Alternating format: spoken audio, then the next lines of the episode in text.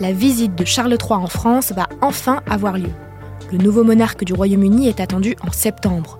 Un voyage initialement prévu en mars, mais reporté dans un contexte de mobilisation contre la réforme des retraites. Que faut-il attendre de cette nouvelle visite? On pose la question à Thierry, Thierry Arnaud, éditorialiste de politique internationale à BFM TV.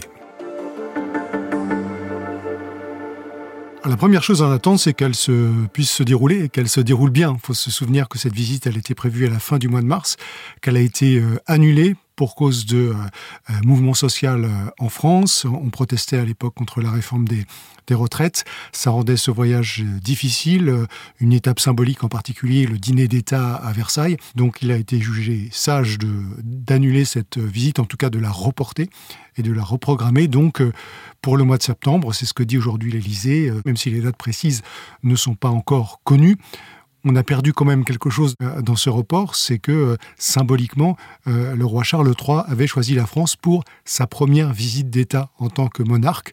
Ce ne sera plus le cas puisque entre-temps, il s'est rendu en Allemagne. Et dans quel contexte s'inscrit cette nouvelle visite? Alors cette visite, elle va intervenir à un moment chargé dans le calendrier puisqu'on sera en pleine Coupe de Monde de, rugby à ce moment-là.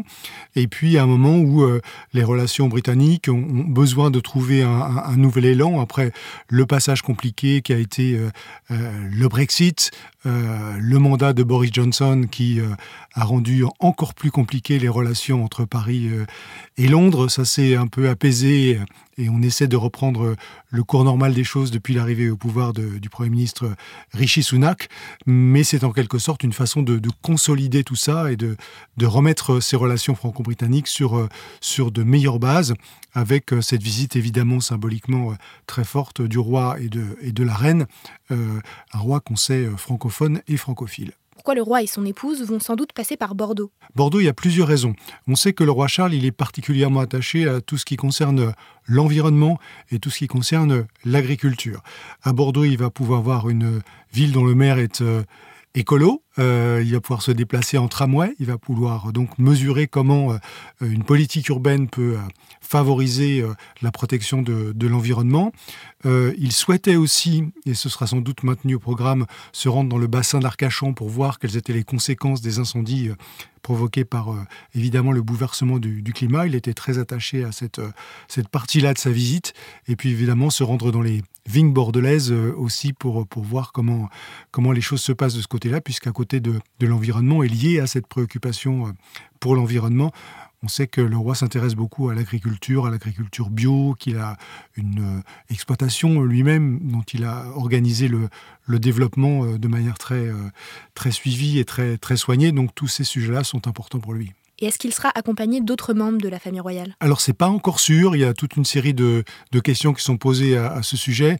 Notamment, je vous parlais tout à l'heure de la Coupe du Monde de rugby. On sait que euh, les matchs vont se disputer euh, pour partie à Bordeaux, par exemple. il y a quelques matchs qui sont prévus, notamment un match qui euh, verra la participation du Pays de Galles qui est programmé pour le 10 septembre. Et donc effectivement, on se pose la question de savoir si à cette occasion-là, on ne pourrait pas voir dans les tribunes le roi et son fils William, euh, le nouveau prince de Galles, avec leurs épouses.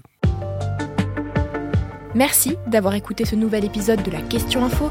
Tous les jours, une nouvelle question et de nouvelles réponses. Vous pouvez retrouver ce podcast sur toutes les plateformes d'écoute, sur le site et l'application BFM TV.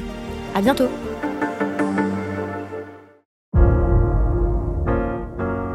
Vous avez aimé écouter la Question Info? Alors découvrez le titre à la une, le nouveau podcast quotidien de BFM TV. Les grands récits de l'actualité, des témoignages intimes, c'est tous les soirs sur vos plateformes préférées. À bientôt!